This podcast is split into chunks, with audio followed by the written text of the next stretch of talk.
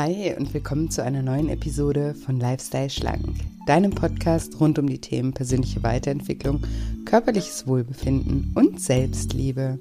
Ich bin Julia und heute möchte ich mit dir darüber sprechen, was dein verletztes inneres Kind mit deinem Essverhalten zu tun hat.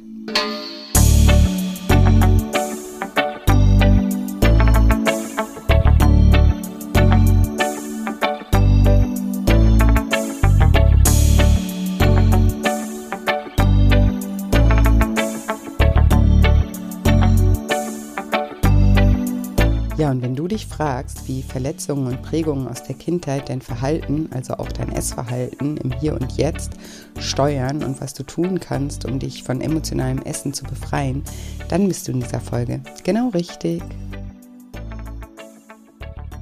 Hallo, schön, dass du da bist, schön, dass du wieder einschaltest zu einer neuen Episode und mal wieder zu einer Solo-Episode, in der wir ganz privat etwas Zeit miteinander verbringen werden und über das Thema inneres Kind sprechen werden und wie das mit deinem Essverhalten in Zusammenhang steht.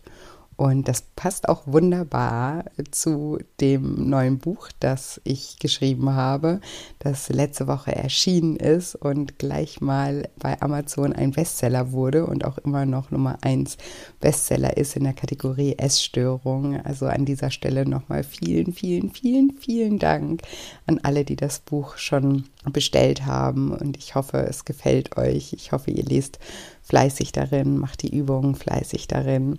Und ähm, ja, an alle, die das Buch schon bestellt haben und auch schon gelesen haben. Ich habe es letzte Woche schon erzählt, wir machen gerade nochmal ein kleines Gewinnspiel, in dem wir zwei Plätze in meinem zehnwöchigen Online-Coaching-Programm Lifestyle Schlank verlosen das im Frühjahr wieder starten wird. Gerade läuft es noch, aber ich ähm, schätze mal, ähm, im März, April werden wir in die nächste Runde starten.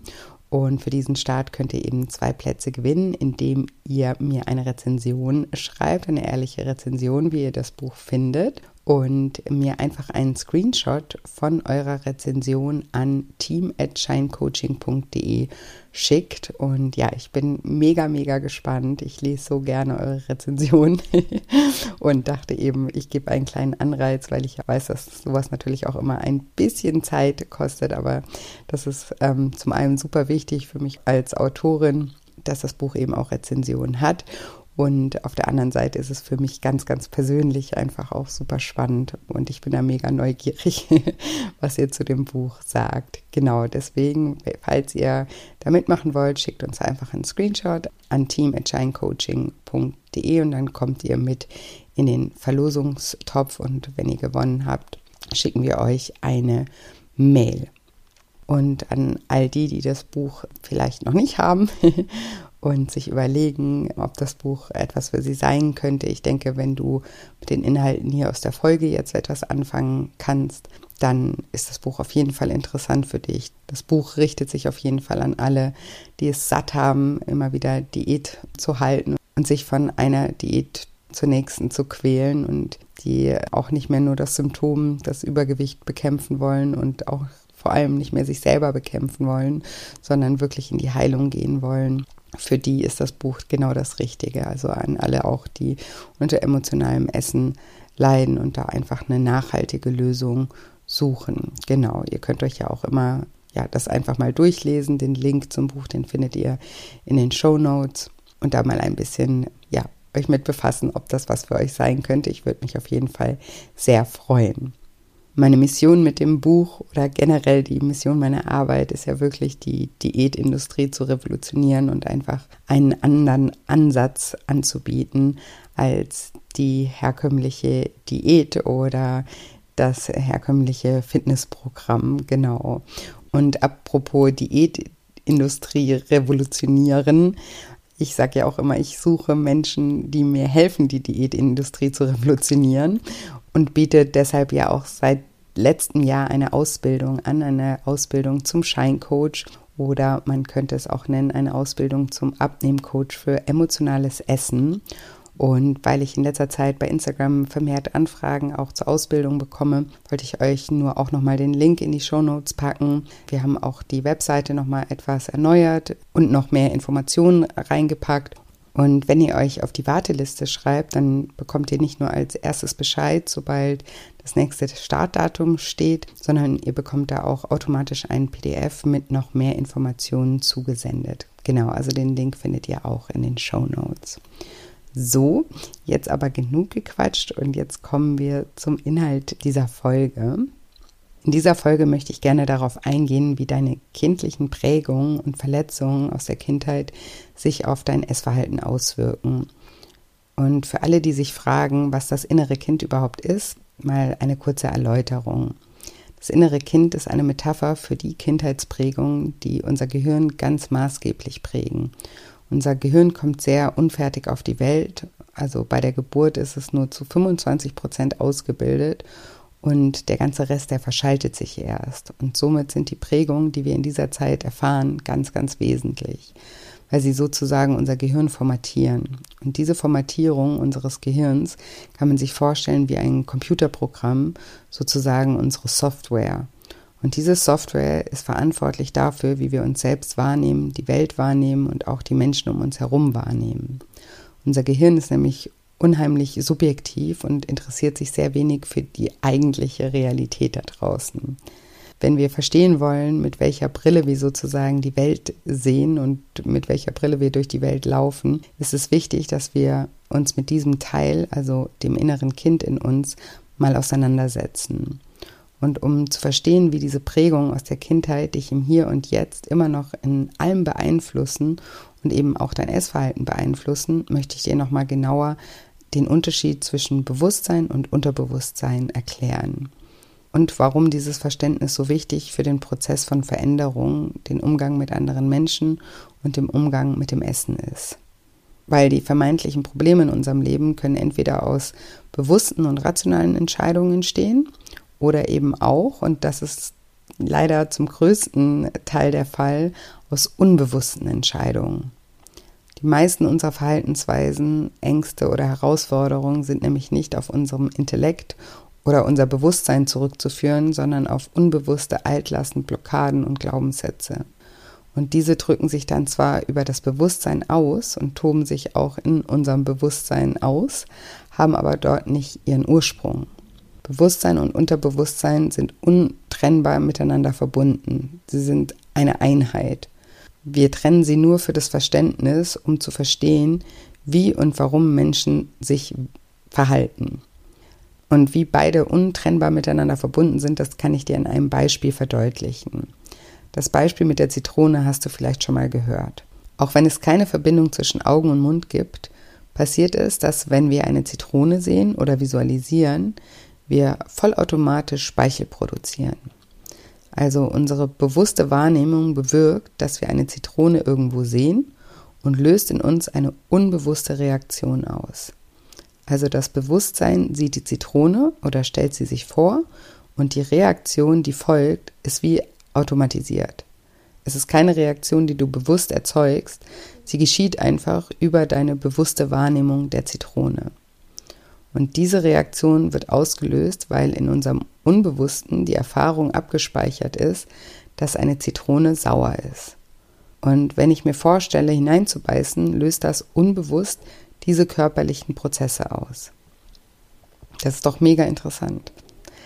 Das findet nur statt, weil wir diese unbewusste Erfahrung zu einem früheren Zeitraum mal bewusst gemacht haben. Würden wir nicht wissen, was eine Zitrone ist und jemand würde uns eine Zitrone zeigen und sagen, beiß mal hier rein, hätten wir keine körperliche Reaktion dazu, weil wir nie die Erfahrung gemacht haben, dass Zitronen sauer sind. Und jetzt kannst du dir vielleicht vorstellen, wie viele Dinge im Außen, die du heute bewusst wahrnimmst, in dir unbewusste Verhaltensweisen und Reaktionen hervorrufen, weil du als Kind einmal eine Erfahrung gemacht hast. So wie du eine Zitrone siehst und automatisch Speichel produzierst, so hast du vielleicht auch die Erfahrung gemacht, dass Schokolade dich tröstet, wenn du traurig bist. Und wenn du jetzt heute traurig bist, entsteht in dir automatisch das Bedürfnis nach Schokolade. Oder du hast die Erfahrung gemacht, dass, ich sage jetzt wieder Schokolade, ich nehme die hier einfach nur als Beispiel für Essen, e-, egal was es bei dir ist, ob Schokolade, Chips, Wurstbrot oder Nutella-Brot. Also du hast vielleicht die Erfahrung gemacht, dass du gestresst warst und dann zufällig Schokolade gegessen hast und durch die Schokolade schüttet dein Körper Dopamin aus. Das bedeutet, in einem Zustand, in dem du jede Menge Cortisol, aka unser Stresshormon, ausschüttest und plötzlich über die Zufuhr von außen, über das Essen der Schokolade, schüttest du Dopamin, aka unser Glückshormon aus.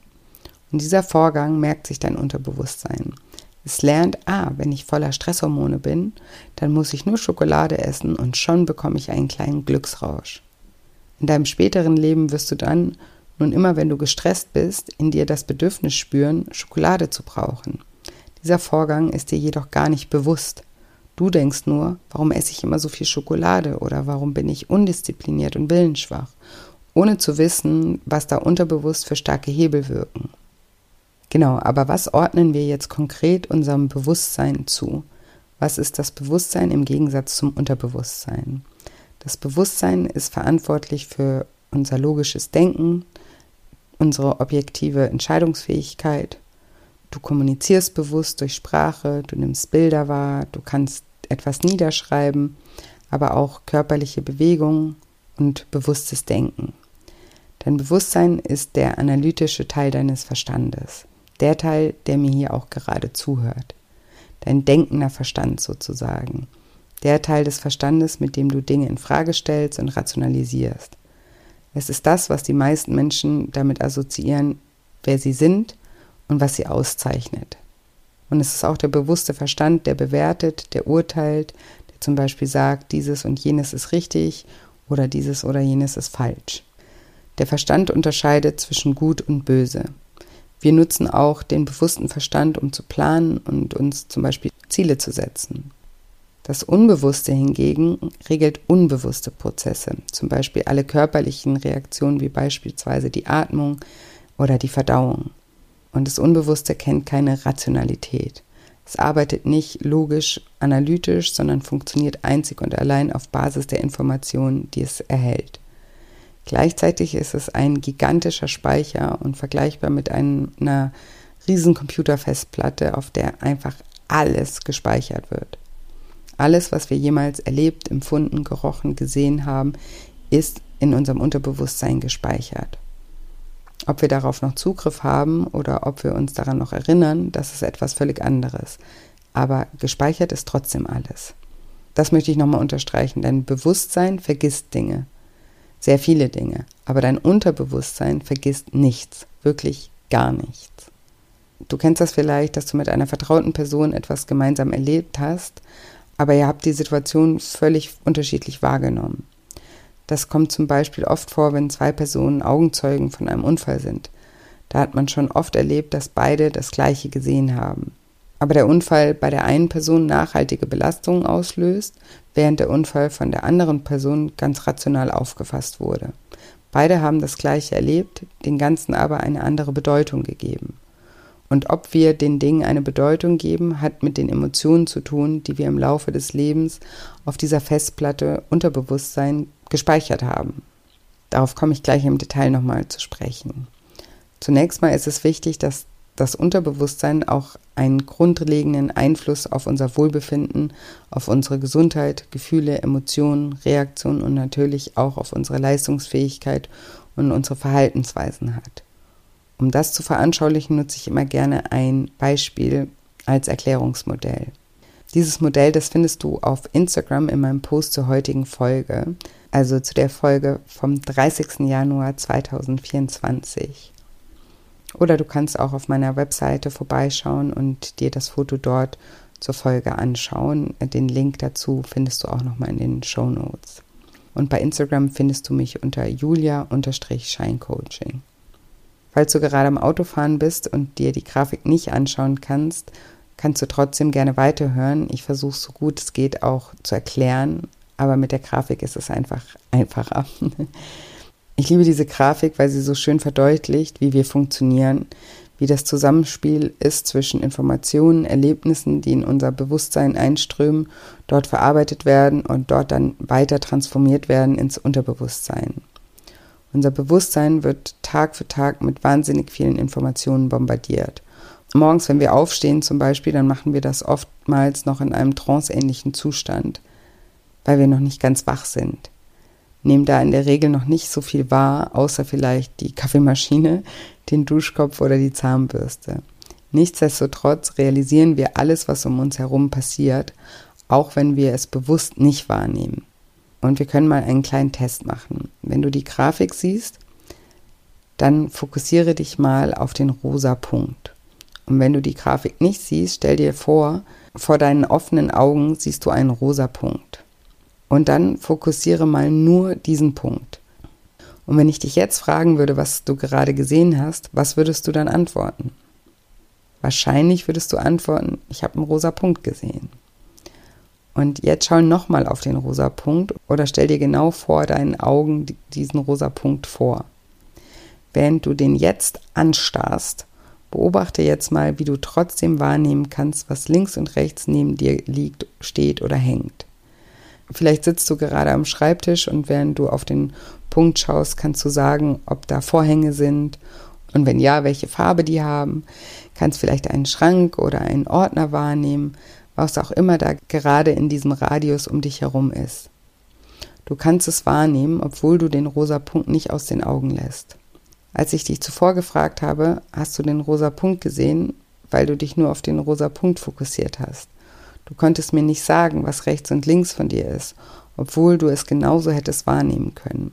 Aber die ganze Aufmerksamkeit galt dem rosa Punkt, weil ich das dir gesagt habe. Trotzdem hast du unbewusst alles rechts und links von dir wahrgenommen. In unser Unterbewusstsein strömt alles ein, was in unserem Radius liegt, egal ob wir das bewusst wahrnehmen oder nicht. Wir realisieren es nur nicht, weil wir Menschen darauf ausgelegt sind, uns auf eine oder zwei Sachen zu konzentrieren. Alles andere, was drumherum passiert, nehmen wir nicht wahr. Es strömt aber trotzdem auf uns ein. Das ist zum Beispiel etwas, was sich auch die Industrie zunutze macht. Wenn wir nur mal daran denken, was passiert, wenn die ganze Zeit der Fernseher im Hintergrund läuft und wir von Werbung beschallt werden, obwohl wir nicht aktiv hinschauen oder hören, nehmen wir die Informationen trotzdem auf. Und das ist ganz wichtig zu verstehen. Vor vielen Jahren gab es auch mal ein Experiment, bei dem Unfallzeugen, die beteiligt waren, aber keine Auskunft über den Hergang geben konnten, weil sie sagten, es ging zu schnell oder es war zu dunkel. Und diese Personen, die beteiligt waren, sich aber nicht mehr erinnern konnten, wurden mittels Hypnose zurückgeführt in die Situation. Und erstaunlicherweise gab es einige, die vorher gesagt haben, da ist ein Auto weggefahren, aber das ging alles so schnell und ich habe es nicht erkannt, was für ein Auto das war dass diese Menschen in dem Zustand der Trance plötzlich sich auf einmal wieder genau an das Auto erinnern konnten und teilweise sogar das Nummernschild diktieren konnten. Also diese Trance-Rückführungen haben tatsächlich dazu geführt, dass einige Fälle dadurch aufgeklärt werden konnten. Und ja, wie ist das möglich? Was passiert da? Nichts anderes als das, was ich dir gerade mit dem Punkt verraten habe diese Wahrnehmung, die wir aufnehmen, aber nicht wirklich registrieren, weil wir uns nicht darauf konzentrieren. Deswegen ist es zum Beispiel bei geführten Meditationen auch nicht so schlimm, wenn man mal gedanklich abschweift. Nur weil du mit dem Verstand die Worte nicht erfasst, heißt es nicht, dass diese Worte nicht dein Unterbewusstsein erreichen. In 99 Prozent der Fälle sind es aber die Wahrnehmungen, die wir bewusst wahrgenommen haben, die etwas in uns auslösen und uns prägen. Und den Prozess möchte ich dir auch nochmal veranschaulichen. Stell dir ein gemobbtes Kind vor. Stellen wir uns vor, wir haben den kleinen Sven, der Tag für Tag gemobbt wird. Was passiert in so einem kleinen Sven, während er Mobbing erfährt? Er entwickelt etwas, das ich Emotionscocktail nenne. Ein Cocktail aus Angst, aus Frustration, Aggression und natürlich auch aus Traurigkeit. Und dieser Cocktail beschäftigt den kleinen Sven den ganzen Tag. Es ist eine Art Energie, die ihn in diesem Moment besonders als Kind zerfrisst. Und jeder, der schon mal Mobbing erfahren hat, der weiß, von welcher Energie ich spreche und wie wahnsinnig stark dieser Emotionscocktail ist. Und dieser Emotionscocktail sammelt sich dann in Sven und staut sich auf und wird auf die Ebene des Unterbewusstseins übertragen. Und spätestens, wenn wir abends ins Bett gehen und einschlafen, öffnen sich die Tore zum Unterbewusstsein. Wenn wir schlafen, sage ich immer, hat unser bewusster Verstand Feierabend und das Unterbewusstsein übernimmt. Das sehen wir daran, dass unsere Träume oft sehr wirr sind, weil sie kein rationaler Verstand kontrolliert. Das Unterbewusstsein verarbeitet, während wir schlafen, die Erlebnisse und Tagesereignisse. Das Unterbewusstsein wird eben deshalb gerne mit einer Computerfestplatte verglichen und das möchte ich hier auch nochmal zur Erklärung veranschaulichen.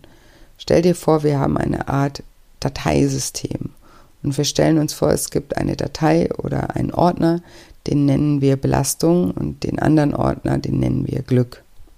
Bedeutet alles, was wir jemals erlebt haben, woraus sich eine Belastung ergibt, etwas Negatives, also jedes Erlebnis, das von Negativität geprägt war, wie zum Beispiel Mobbing, Ablehnung, Einsamkeit, Stress, egal was, wird in diesem Ordner Belastung gespeichert. Das heißt, jedes Mal, wenn der kleine Sven Mobbing erfährt, wird dieses Erlebnis in diesem Ordner abgespeichert. Und das Wichtige zu verstehen ist, dass der kleine Sven, wenn er erwachsen ist, sich bewusst vielleicht noch an fünf, sechs Situationen erinnern kann, in denen seine Mitschüler ihn gemobbt haben, die vielleicht besonders schlimm waren. Den Rest hat er aber verdrängt. Was aber immer bleibt, ist der Emotionscocktail. Und das ist ganz wichtig zu verstehen. Wir haben zum einen das Erlebnis und das Erlebnis kannst du dir jetzt anhand dieses Schaubildes bei Insta oder auf meiner Webseite wie die kleinen Punkte in deinem Ordner Unterbewusstsein und unter dem Unterordner Belastung vorstellen. Und für alle, die gerade nicht schauen können, stellt euch den rosa Punkt vor, aufgeteilt in zwei Hälften. Einmal Belastung und einmal Glück. Auf der Hälfte der Belastung siehst du jetzt viele kleine türkisene Punkte. Das sind die tatsächlichen Erlebnisse, an die wir uns anfangs noch erinnern. Um die türkisen Punkte herum siehst du dann weiße Zacken. Und die Punkte symbolisieren die Erlebnisse und die Zacken außenrum symbolisieren den Emotionscocktail. Und die Punkte, also das, was wir erlebt haben, gerät in der Regel mit der Zeit in Vergessenheit. Der Emotionscocktail hingegen bleibt erhalten und das spüren wir, wenn wir wieder einmal in eine ähnliche Situation geraten. In dem Beispiel von Sven könnte das so aussehen, dass er 30 Jahre später in einer Firma arbeitet, wo er sich benachteiligt fühlt von seinen Kollegen oder einem narzisstischen Vorgesetzten, was dazu führt, dass der bereits erwachsene Sven wieder in eine Art Schockstarre verfällt, weil ihn die Emotionen von damals einfach einholen. Das heißt, er ist durch seine Erlebnisse als Kind darauf konditioniert worden, ein Opfer zu sein. Hört sich hart an, ist aber so. Er war derjenige, der gemobbt wurde, der immer das Opfer war. Und er hat diese Emotionen von damals nie wirklich aufgearbeitet, hat sie verdrängt, hat gelernt, damit umzugehen und hat die Erlebnisse vergessen. Wenn er jetzt 30 Jahre später wieder mit ähnlichen Situationen konfrontiert wird, dreschen diese alten Emotionen in ihm hoch. Wir können uns das auch anhand des Themas Eifersucht erklären. Vielleicht wurdest du auch schon mal betrogen oder hintergangen. Die meisten von uns wurden das leider schon und können davon wahrscheinlich ein Lied singen. Und was passiert in einem Menschen, wenn er erfährt, dass der Partner ihn betrogen hat? Auch hier entsteht ein wilder Cocktail aus Gefühlen wie Aggression, Demütigung und ein tiefes Gefühl von Enttäuschung. Und das ist auch nicht etwas, was man einfach nur mal fünf Minuten hat, sondern es ist für die meisten wie ein Stich ins Herz. Und auch die Enttäuschung dieser Erfahrung ist eine Energie, die sich auf der Festplatte Unterbewusstsein im Ordner Belastung abspeichert. Und je mehr Aufmerksamkeit wir dieser Energie schenken, je mehr wir uns hineinsteigern, je mehr wir darüber reden, je mehr wir uns aufregen und womöglich auch in einen Hass reingehen, desto größer und mächtiger wird diese Emotion. Und mit der Zeit flacht das Ganze dann wieder ab. Das heißt zwar immer so schön, die Zeit heilt alle Wunden, das ist aber, wenn man es genau nimmt, nicht korrekt. Korrekter wäre zu sagen, die Zeit lässt Dinge in Vergessenheit geraten. Und genauso ist es hier. Was aber nicht vergessen wird, ist die Emotion des Hintergangenwerdenseins. Und lass uns in dem Beispiel jetzt davon ausgehen, dass die betrogene Person sich von dem Partner getrennt hat und inzwischen wieder neu liiert ist. Was passiert jetzt in dieser neuen Beziehung? Es gibt mit Sicherheit Gefühle von Misstrauen, von Eifersucht, weil die Person zuvor ein Erlebnis hatte, das sie enttäuscht hat. Sie hat nun Angst, wieder enttäuscht zu werden. Sie hat Angst, wieder hintergangen zu werden.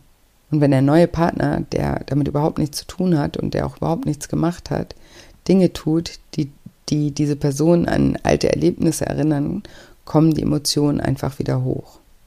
Du wurdest beispielsweise betrogen, als dein Ex vielleicht mit Freunden im Urlaub war.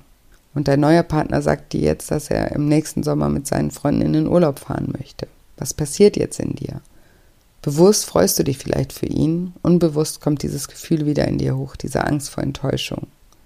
Und Eifersucht ist letzten Endes nichts anderes als ein abgespeichertes Programm, eine alte Emotion, die irgendwann mal installiert wurde. Wobei das Thema Eifersucht natürlich auch noch andere Ursachen hat. Mir geht es jetzt nur darum, dass ihr die Zusammenhänge versteht. Eifersucht kann beispielsweise auch in früher Kindheit entstehen, wenn ein Kind das Gefühl hat, dass ihm zum Beispiel etwas weggenommen wurde. Und das kann auch der Kontakt zu einer Person sein. Oder zum Beispiel ein Kind bekommt ein Geschwisterchen und hat dann plötzlich das Gefühl, nicht mehr beachtet zu werden und nicht mehr wichtig zu sein, fühlt sich in irgendeiner Form benachteiligt, projiziert das Gefühl auf das Geschwisterchen und daraus entsteht Eifersucht auf den Bruder oder eben die Schwester. Und viele Kinder entwickeln dann auch Strategien, um auf sich aufmerksam zu machen. Und wenn die Eltern da nicht aufpassen, dann entstehen weitere Programme, weil dann lernt das Kind, dass es durch Tumult machen, bockig sein oder sonst irgendwas Erfolg hat. Und auch das ist dann etwas, was als Erwachsener wieder zum Vorschein kommt. Also nichts geschieht zufällig. Keine Eigenschaft ist einfach so entstanden. Es gibt immer eine Ursache und es gibt zum Glück aber auch immer eine Lösung. Ich mache noch ein Beispiel. Viele Menschen fühlen sich relativ schnell gekränkt, fühlen sich sofort angegriffen oder entwickeln Schuldgefühle, wenn irgendetwas passiert. Vielleicht gehörst du ja auch zu den Menschen, die sich schnell gekränkt fühlen oder aber kennst Menschen, die sich schnell gekränkt fühlen. Denk mal kurz drüber nach, wen du vielleicht aus deinem Umfeld kennst, aus deiner Familie kennst, bei dem man so richtig aufpassen muss, was man sagt.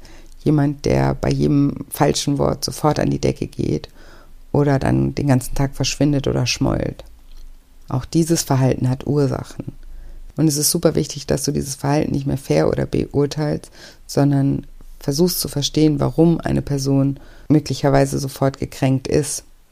Ich kann bei sowas immer nur empfehlen, dass wir unsere Bewertung und Verurteilung für solche Verhaltensweisen mal auf die Seite legen und uns versuchen, dem Mensch einfach zu nähern und einmal nachzuforschen, warum das so ist. Mit dem, was ich bisher erklärt habe, kannst du vielleicht verstehen, dass diese Person nicht umsonst diese Verhaltensweise hat. Diese Kränkung hat oft die Ursache in der Kindheit.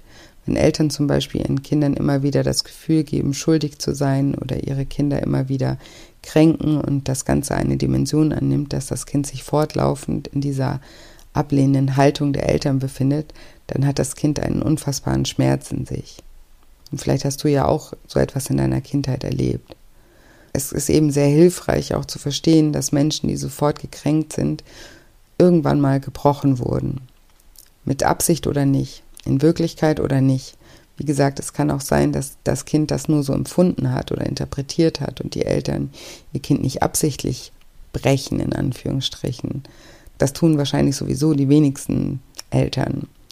Aber in dem Fall ist irgendwas vorgefallen, das über das klassische Ich bin jetzt enttäuscht hinausgeht. Das war dann schon ein richtiger Schmerz. Und dieser Schmerz, den hat dieser Mensch so intensiv und so oft erlebt, dass er die Konfrontation mit diesem Schmerz nicht mehr ertragen hat. Und dieses nicht mehr ertragen von Schuld oder von Ich bin nicht gut genug oder ich habe einen Fehler gemacht, bewirkt, dass sofort dieser Emotionscocktail hochkocht und diese Reaktion zur Folge hat. Also jede Reaktion hat immer eine Ursache. Und für einen toleranten Umgang mit anderen, aber auch mit uns selbst ist es wichtig zu verstehen, dass diese Ursache nicht gerade eben stattgefunden hat.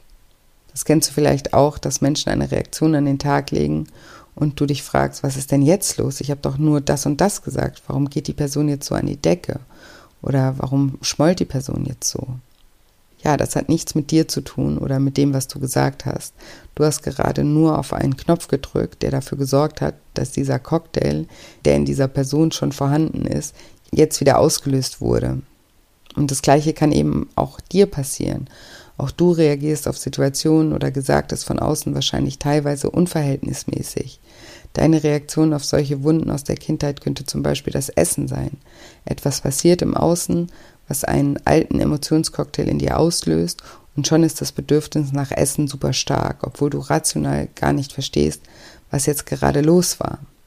Deswegen sage ich ja auch immer, dass das Essverhalten oder auch eine Zunahme immer auch als eine Art Barometer genutzt werden können, um zu schauen, ob du aus der Balance geraten bist oder welche Wunden du noch heilen darfst. Und ich habe ja eben gesagt, dass jedes Verhalten eine Ursache hat. Und so hat eben auch das Essverhalten eine Ursache. Und wenn du dich verändern möchtest, dann ist es eben wichtig, dass du dich nicht für dein Verhalten verurteilst und ablehnst, sondern der Ursache auf den Grund gehst und dort ansetzt. Das ist übrigens das, was ich in meinen Coachings mit meinen Teilnehmern gleich zu Beginn des Programms immer mache. Wir gehen auf Ursachenforschung. Erst mit dem Bewusstsein darüber, warum wir wie reagieren, kann man neue Reaktionsmuster entwickeln. Wenn jemand einfach nur seine Reaktion unterdrückt, also das wäre zum Beispiel der Fall bei einer Diät, wenn du einfach nur eine Diät machst, ohne dich mit der Ursache zu beschäftigen, dann unterdrückst du einfach nur für eine Zeit dein Reaktionsmuster. Und das ist vielleicht mit ganz viel Willenskraft und Disziplin auch mal für einen gewissen Zeitraum möglich. Aber wenn du an der Ursache nichts veränderst, wirst du irgendwann zusammenbrechen und deine Disziplin wird nicht mehr ausreichen. Deswegen ist es wichtig, den Ursprung zu heilen, um dadurch das Verhalten oder die Reaktion an sich unnötig zu machen. Denn wenn du verstehst, warum du isst und dann nicht nur die Ursache verstehst, sondern auch daran arbeitest, diese Ur dieser Ursache aus dem Weg zu räumen, dann wirst du irgendwann gar nicht mehr das Bedürfnis nach Essen haben, beziehungsweise nach dem emotionalen Essen. Was auch noch super spannend ist und veranschaulich, wie stark das Unterbewusstsein ist, ist die Tatsache, dass die Forschung gezeigt hat, dass ein Baby schon im Mutterleib die Emotionen der Mutter wahrnimmt. Das ist etwas, das man auch aus der Hypnoseforschung weiß, dass ein Kind zum Beispiel Gefühle abspeichert, zum Beispiel Ängste der Mutter. Das hat man in so Untersuchungen rausgefunden, in denen Kinder Dinge wussten oder spüren konnten, die sie gar nicht wissen konnten. Und beim Thema Angst muss man teilweise wirklich zurück in die Schwangerschaft blicken, um zu schauen, ob da irgendwas Dramatisches passiert ist. Und leider, leider gibt es auch in unserer Gesellschaft heute noch veraltete Erziehungsmaßnahmen, die noch aus dem Dritten Reich stammen und damals von Psychologen befürwortet worden sind. Theorien zum Beispiel wie, wenn ein Baby schreit, lass es schreien. Dann hieß es immer so, wenn du jedes Mal hinrennst, wenn es schreit, dann lernt es einfach nur, dir auf der Nase rumzutanzen. Also man hat jahrelang empfohlen, Kinder einfach schreien zu lassen. Und ein Baby, das die Welt ja noch gar nicht wirklich wahrnehmen kann und jetzt zum Beispiel aus Angst schreit, weil es irgendetwas ängstigt, hat es ja nur die Möglichkeit zu schreien. Und wenn jetzt keiner kommt und Eltern es schreien lassen, dann verstärken sich natürlich diese Ängste extrem. Und viele von uns kommen aus einer Generation, in der man Eltern erzählt hat, dass man das so machen soll. Und das heißt, viele von uns haben wahrscheinlich auch die Erfahrung gemacht, stundenlang alleingelassen worden zu sein als Baby und unsere Ängste irgendwie auszustehen. Und an solche Situationen können wir uns bewusst natürlich auch nicht mehr erinnern. Aber es kann eben sein, dass wir besonders ängstlich sind, weil wir diese Emotionen in uns gespeichert haben. Und auch wenn nicht, gibt es vielleicht Situationen, die wir als Kind so interpretiert haben, in denen vielleicht die Mutter mal einen Tag oder ein paar Stunden weg war und wir aus irgendeinem Grund gedacht haben, sie kommt nicht wieder, ohne dass es dafür jetzt wirklich einen Anlass gegeben hätte. Aber die Fantasie von Kindern ist auch einfach groß. Also es geht nicht darum, dass es immer ein wirkliches Erlebnis sein muss, bei dem wir verlassen worden sind oder wo man uns hat schreien lassen, sondern es können auch Situationen sein, in denen wir das Verhalten der Erwachsenen einfach so interpretieren. Und in solchen Momenten setzt sich dieses Gefühl, diese Angst, verlassen zu werden, in unserem Unterbewusstsein fest. Weil man diese Erfahrung entweder eben einmal in großer Intensität erfahren hat oder immer wieder im Kleinen.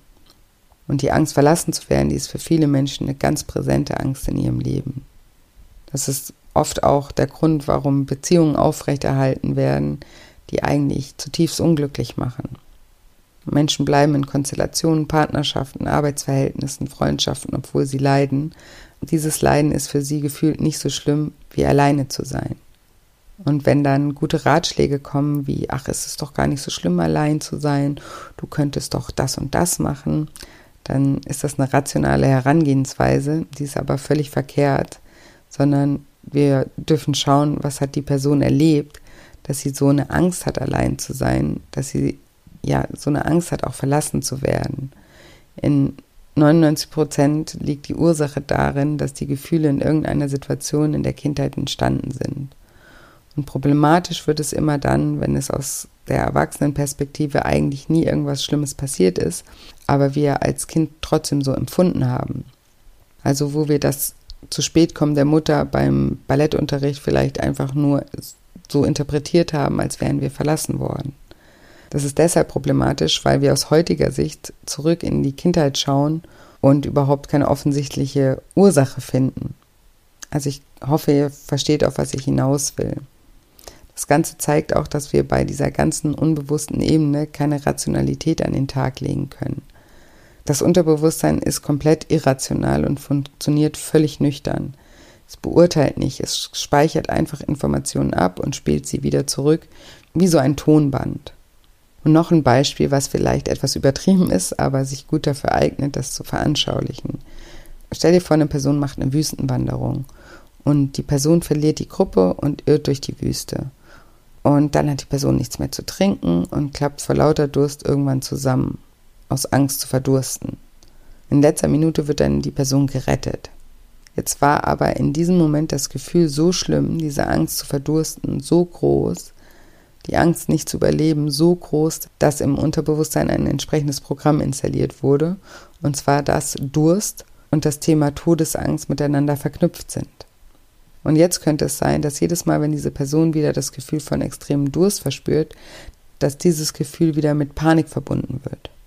Also dass Panik auftaucht, obwohl keine reelle Gefahr besteht und die Person eigentlich nur Durst hat und einfach zum Kühlschrank gehen könnte.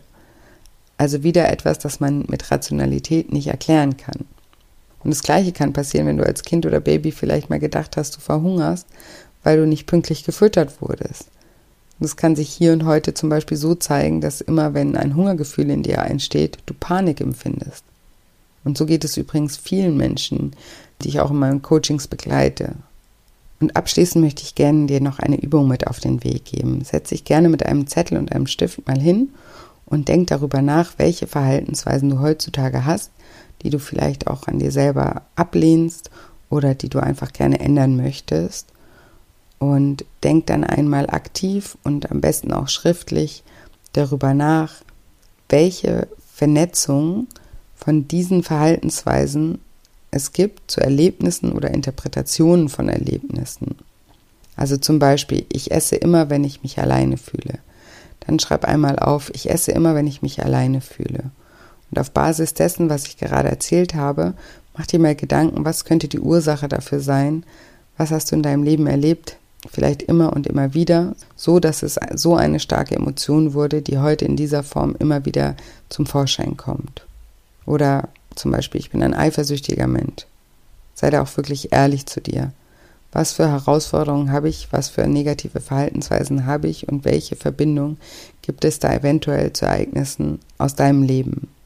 Es ist sehr hilfreich, ein Bewusstsein für diese Verknüpfung zu entwickeln, weil es dir Stück für Stück hilft, in solchen Situationen immer wieder etwas zu erkennen.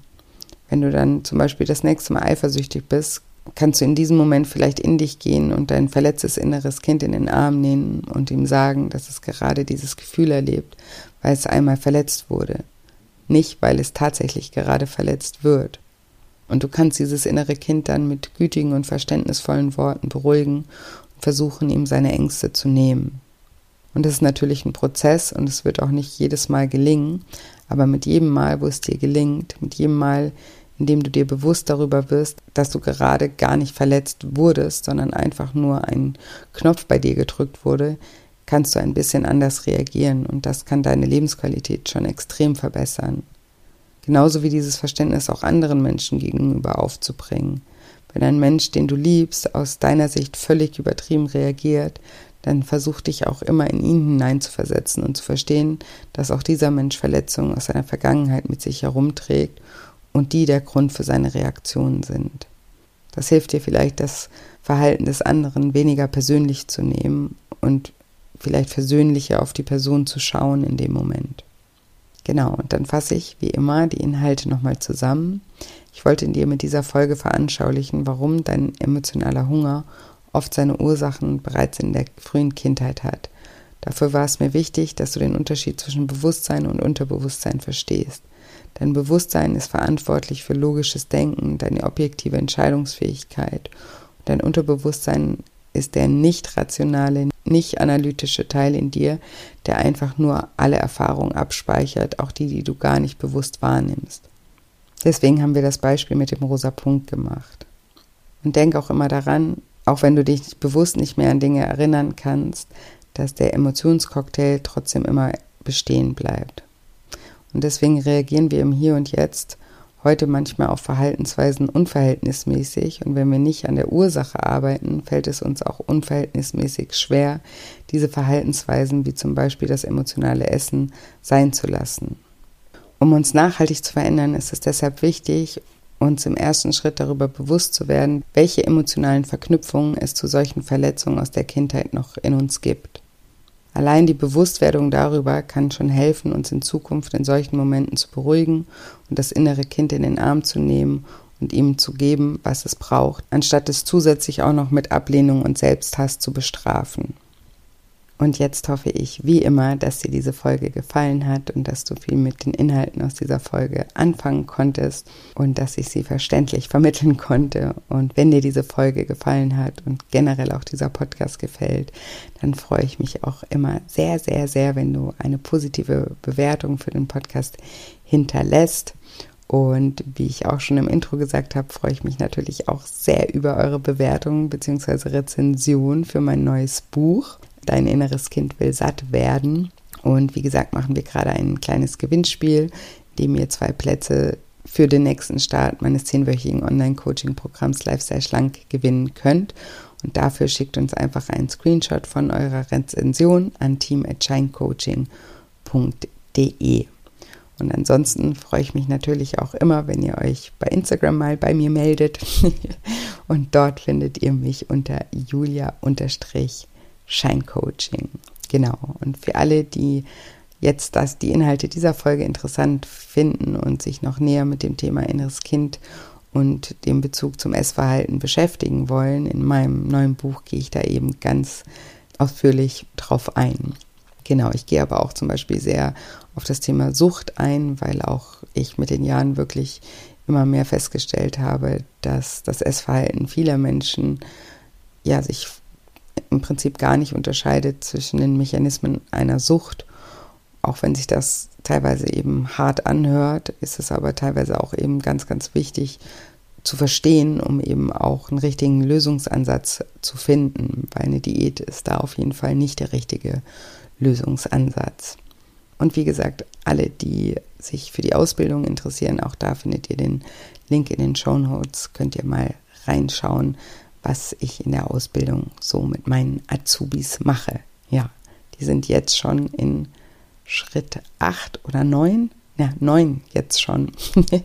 ja, Wahnsinn, die Zeit vergeht so schnell. Also im März endet die Ausbildung, die im Oktober gestartet ist. Und dann werden wir auch bald das Startdatum für die nächste Ausbildung bekannt geben. Und wenn ihr euch auf die Warteliste eintragt, dann verpasst ihr das auf jeden Fall auch nicht.